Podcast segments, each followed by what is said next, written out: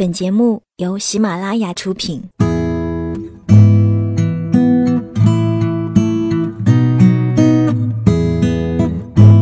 嘿，你好吗？我是 Sandy 双双，我只想用我的声音温暖你的耳朵。最近我很想跟你讲很多的故事，在这一系列的故事里，其实别人都习惯叫我白日梦小姐。我有时候生活在梦境里，有时候又活在别人的文字里。我分不清哪些是虚构的。我有时候会怀疑，我又是否真的存在。可是我真的哭了，笑了，爱了，也痛了。我觉得，虽然说是梦，说不定真的是另一个平行时空，在那里。总发生着一些我所不知道的美好的，或者是悲伤的事。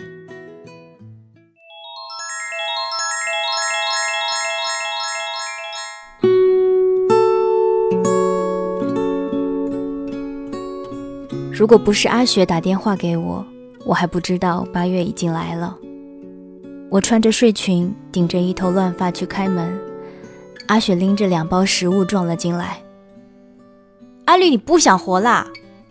我本来以为他下一句要鼓励我振作起来，好好生活，哪知他一屁股坐在我的床上，神情特别兴奋地跟我说：“今天约了一个极品共进晚餐。”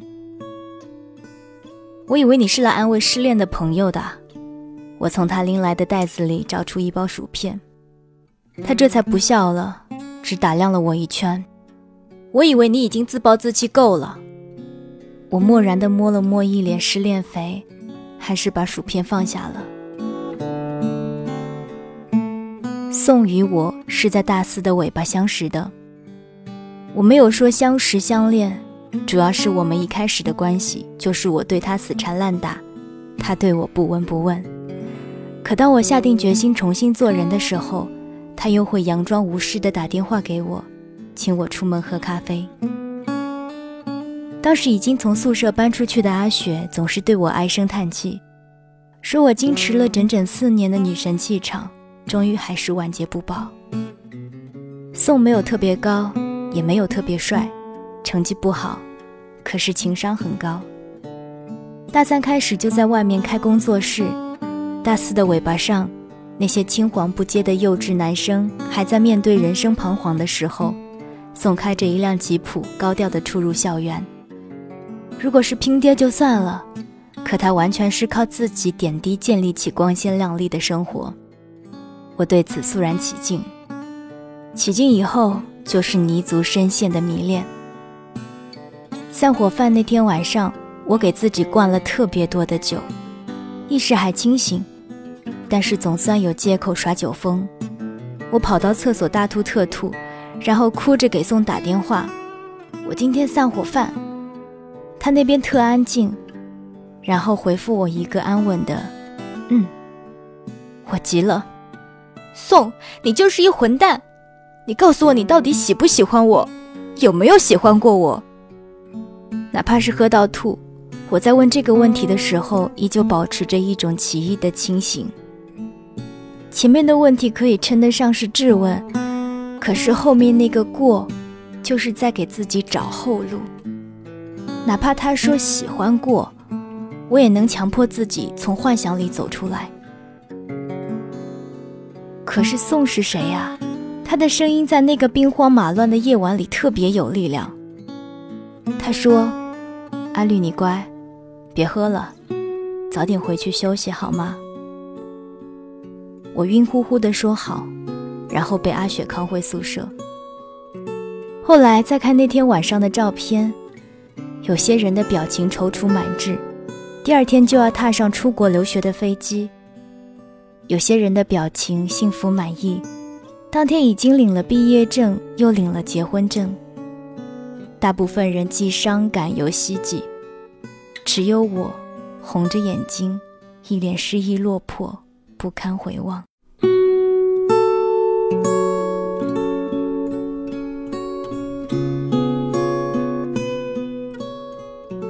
一周后，宋结束工作室，去北城发展。我拎着包，在一众好友的怒其不争中追随而去。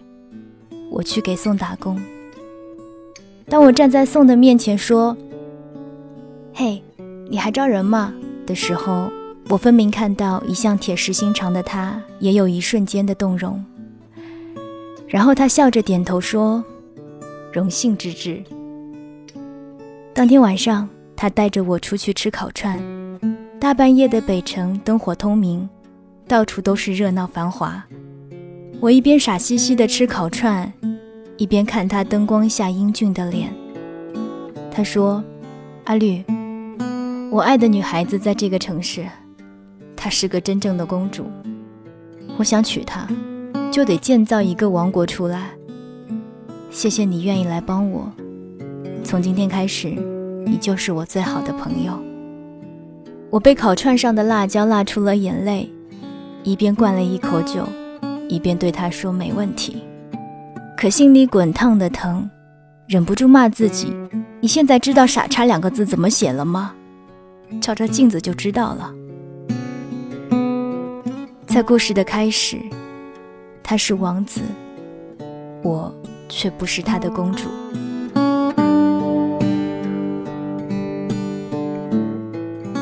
我被强行换了衣服，披着湿发跟阿雪出去相亲。据说对方是机师，帅到天怒人怨。阿雪一脸红光，我坐在她身边，将纸巾递过去，擦擦口水。他扯过纸巾，白了我一眼：“等会儿别发病啊，给老娘正常点，黄了我的好事儿，我烧了你的狗窝。”我怂了怂。机师来了，果然帅。一双桃花眼瞬间就电到了阿雪。饭后，两人愉快地决定换个地方继续聊，丢下我一个人继续把牛排切切切，吃吃吃。吃到一半，又矫情地掉眼泪。现在说起来，当年我对宋的痴迷，如果不是他有意放纵，我怎么会那么不可自拔？他喜欢吃西餐，每次带我去餐厅，都会替我收拾好食物。将牛排切成丁状，再一脸宠溺地递给我。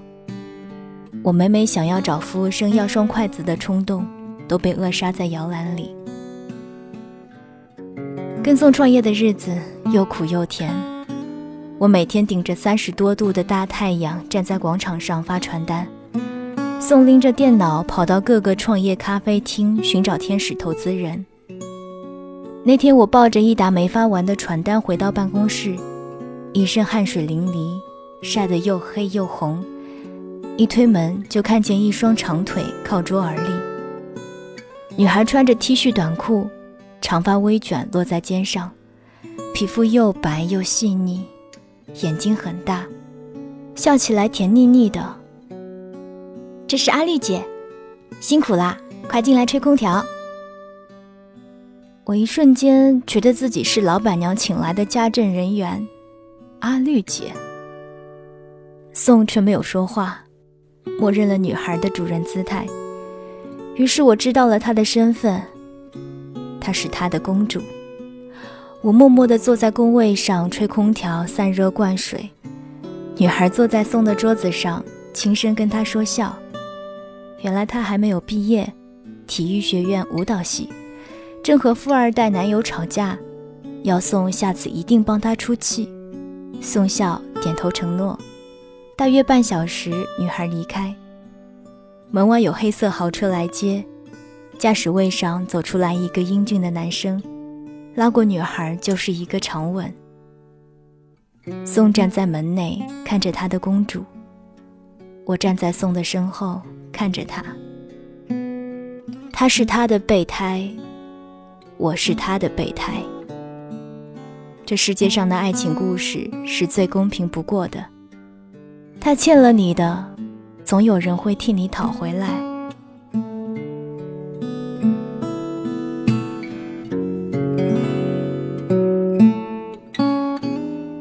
吃完饭，我从意大利餐厅走出来，满街灯影里只有我是一个人。公交车上的视频正播放陈小春和应采儿对视一笑的片段。他站在台上唱歌，他站在台下搞怪，全世界都在晒幸福。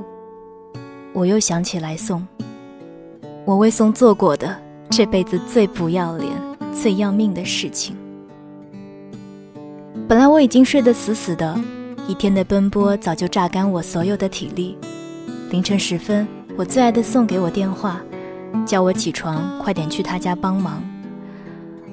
我租住的一个楼房的地下室，这会儿才发现窗外雷雨大作，唯一的半个窗户已经被雨水哗哗覆盖。我像坐在一艘沉船中，忍不住打了个哆嗦。下雨的夜晚，地下室又潮又冷。可想了一会儿，我还是披上衣服起床去找宋。他从来没有向我求助过，这是第一次。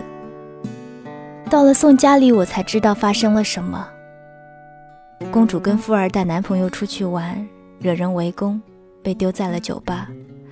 公主躲在洗手间，哭着给宋打电话求救。宋把她带回家，可她一身狼藉，需要有人帮忙收拾。以宋爱她的程度，自然不会趁人之危，在这个时候唐突她。于是想到了我。我走进宋租住的精装两居室，路过浑身是伤的宋，走到床边去看他。他眉眼精致，哪怕是淋了雨水、化了妆，也依旧是个难掩娇憨的美人。我伸手去拉他的被子，身后宋忍不住叮嘱了一句：“轻点儿。”大约是看到我也湿着半个裤管，终究没敢多做要求。我轻手轻脚地帮他收拾一身狼藉，等我要走，宋已经赶不及进房间看他。房门打开，寒冷的雨气扑面而来，里面传来宋惊喜温存的声音：“你醒了。”我走出去，突然又想起来白天那句“阿绿姐”，我不像是帮佣，我是已经成了帮佣。我失魂落魄的回家，却在地下通道的楼梯处差点滑倒，伞和包滚落下去。我抱着扶手，惊魂未定，瞬间被大雨淋透。我坐在原地，对自己说：“阿绿，这是你这辈子做的最不要脸、最要命的事儿。”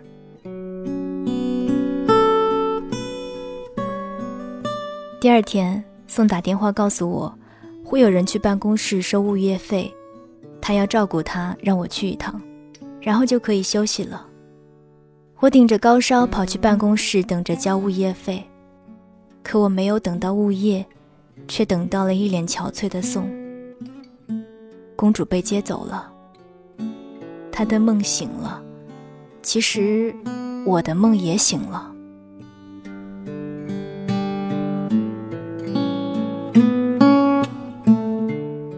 转天，我向宋提交了辞职报告，他面色难看，说让我休息一周再说。我领了假回家休息，可我没有想到变化来得这样快。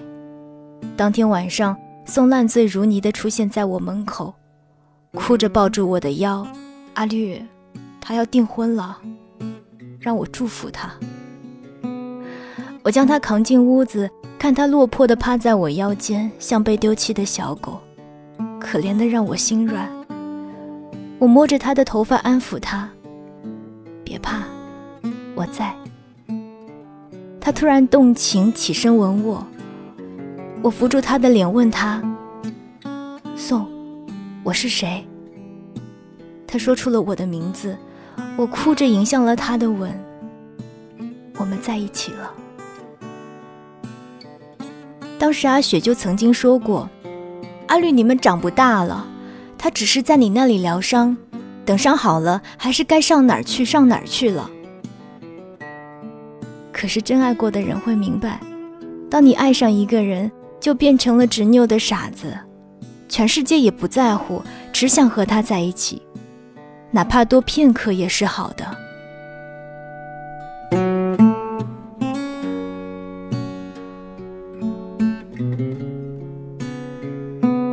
在一起以后，我开始享受宋的好，他真将我当女友带，出门见朋友也好，给家人打电话也好，从未避讳我的存在，甚至连他的订婚礼，宋都带我一起去参加了。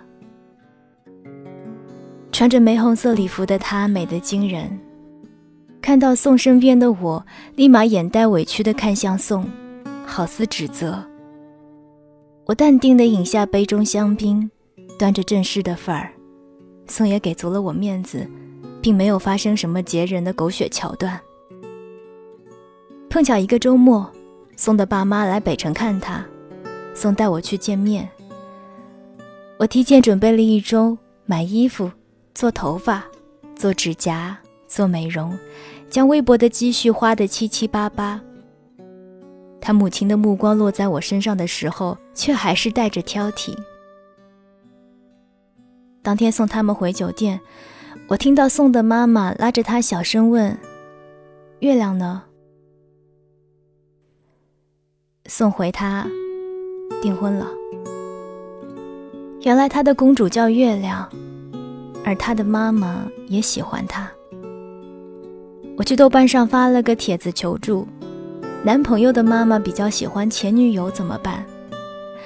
大部分回复都是让我勇往直前。况且我一步一步，并未有丝毫能够被指责的行为。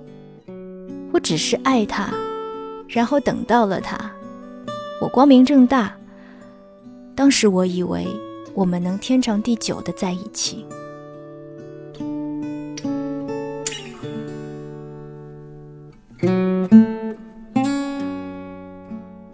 虽然阿雪已经反复跟我强调，这次跟这个技师是真爱，是认真的，可是鉴于他之前五次恋爱都十分认真，我只是回复了一个“嗯”，表示我还活着，以至于他发过来“阿绿，我要结婚了”的时候，我也只是条件反射般的回复了一个“嗯”。我放下手机去洗衣服，放到一半水才反应过来。阿雪这次说的是要结婚了，我嗷的一嗓子丢下水管跑了回去。阿雪的婚礼非常简单，在北城郊区找了一个小酒店，户外婚礼，人很少，形式简洁又温馨。新郎自然就是那个帅气桃花眼技师，他要移民加拿大了，阿雪自然跟他一起走。他穿着白婚纱，直接将捧花塞给了我，笑得一脸甜蜜。以后活得不耐烦了，就去加拿大找我开飞机呀。他在学小型飞机，老公亲自教学。我笑着说好。所有宾客都走了，我抱着捧花坐在草地上。阿雪是我在这个城市里唯一的朋友，她走了。我就真的变成孑然一身了。在此之前，我已经失去了宋，更准确的描述，我可能从来没有得到过他。见过宋的父母，我开始暗示他是否该到我家拜访，可他每次含混的应付过去，我怕逼得急了，也没有再提过。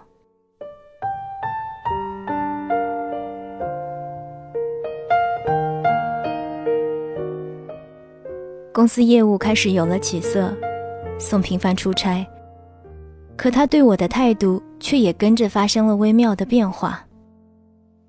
女人是世界上最敏感的动物，她们的嗅觉和知觉在爱情中都不逊色专业侦探。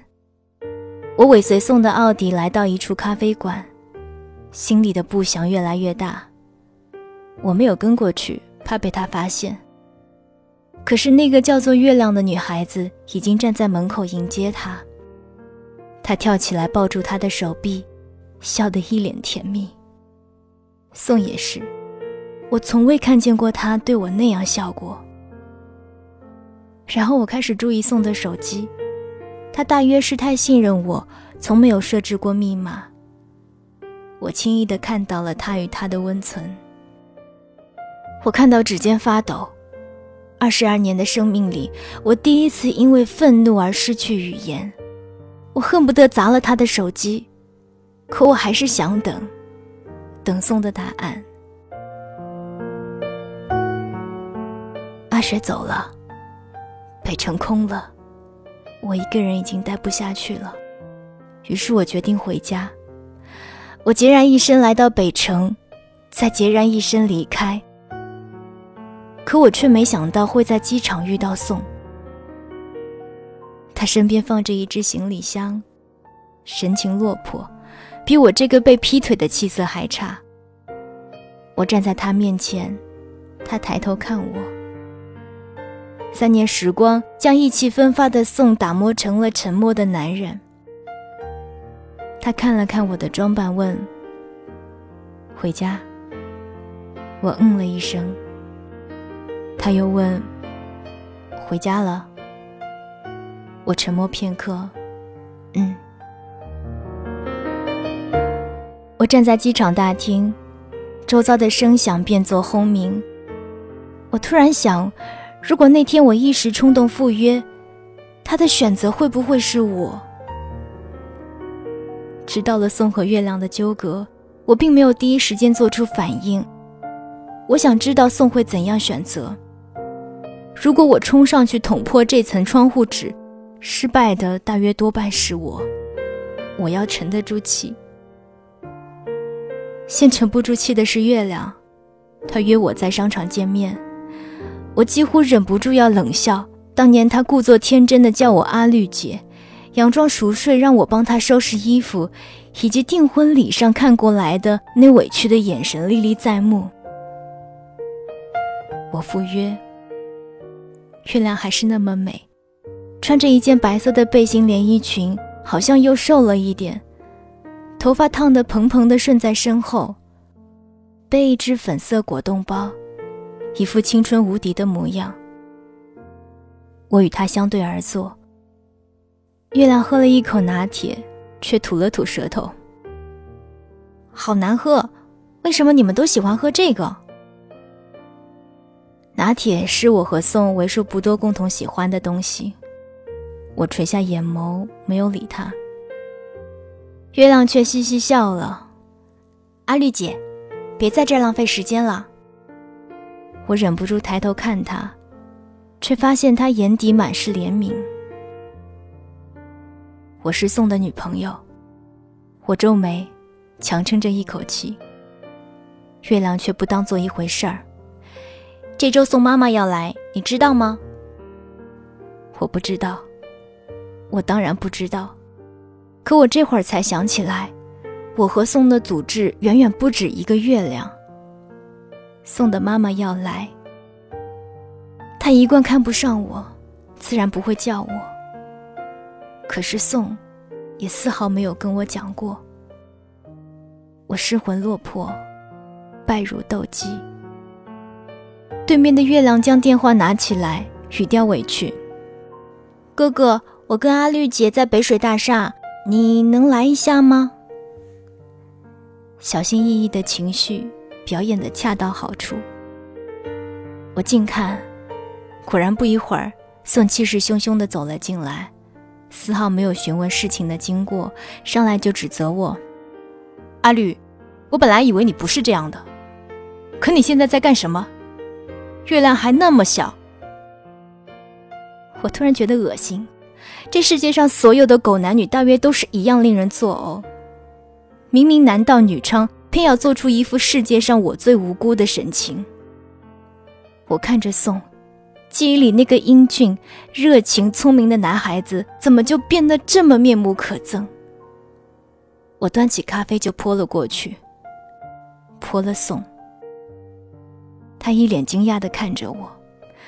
是我追随他多年，一向善解人意、温柔大气，却在这样的一个当下，选择了出一口气，就这样分手了。可是伤筋动骨的，到底还是我。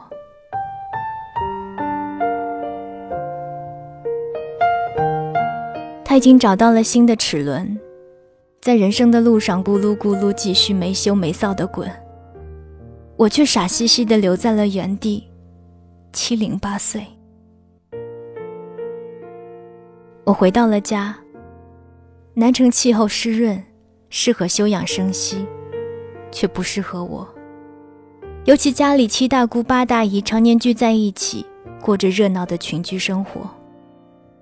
我已经习惯了独自窝在房间里，抱一包薯条看一场电影。现在到他们眼里就变成了孤僻。你家姑娘怎么出去几年，脾气越来越怪了？要不就是这么大了还没对象呢？我的单身和安静都成了罪过。于是大学校庆的时候，我这个对母校没有多少热爱的人，也哒哒哒跑了过去，参加马拉松，给母校过生日。可校园那么大，人那么多，我却又遇到了宋。我力图表现得更加释然。他告诉我，月亮并没有和他在一起。富二代迷途知返，他也是。我一时愕然，说不出话。那，你现在也回来了？我磕磕巴巴地问。宋点头。校庆以后，宋却时不时就出现在我的生活里，偶尔会给我买个西瓜送过来。新开的公司办了纯净水套装，多出来的一套也送去了我家。客户送的烟酒，都拿来孝敬我爸了。我爸妈并不知道我这些年在外面因为宋吃了多少苦，我羞于启齿。他们觉得宋人长得好看，自己创业又能干，对我家人也颇为体贴，话里话外就试探我，他是不是在追我？讲实话，我真的不清楚宋做这番姿态是在做什么。周末，宋约我看电影。电影散场了以后，我们找了个地方坐下说话。宋一向聪明，他早就明白我赴约就是有话要说，先发制人的按住了我的手。他说：“阿绿，我以前年轻，不懂事，惹你伤心了。现在我们都不小了，我也成熟了，只想成家立业，好好生活。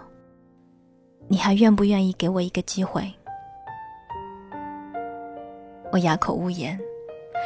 过了一会儿，我才将手抽出来，认真的看他。这么多年了，这是我第一次看着他的时候，心里这样安静。我跟宋说了对不起。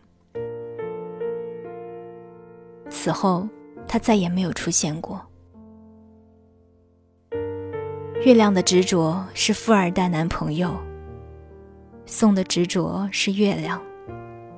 我的执着是宋，我如同食物链的最底层，能否获得爱情，竟然全靠一个跟我八竿子打不着关系的富二代。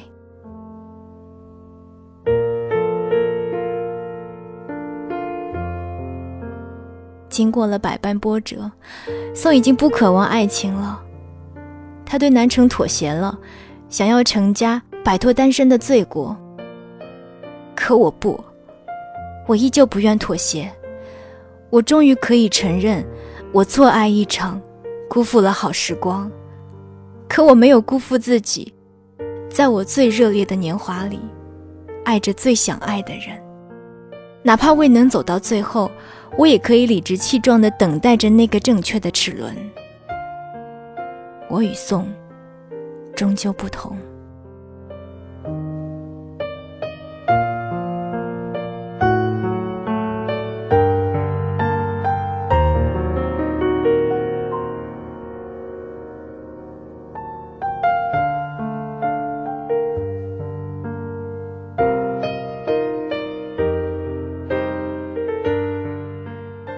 大家听到的这个故事是来自于绿北的《姑娘，你这么好，不是为了做备胎》，希望你会喜欢。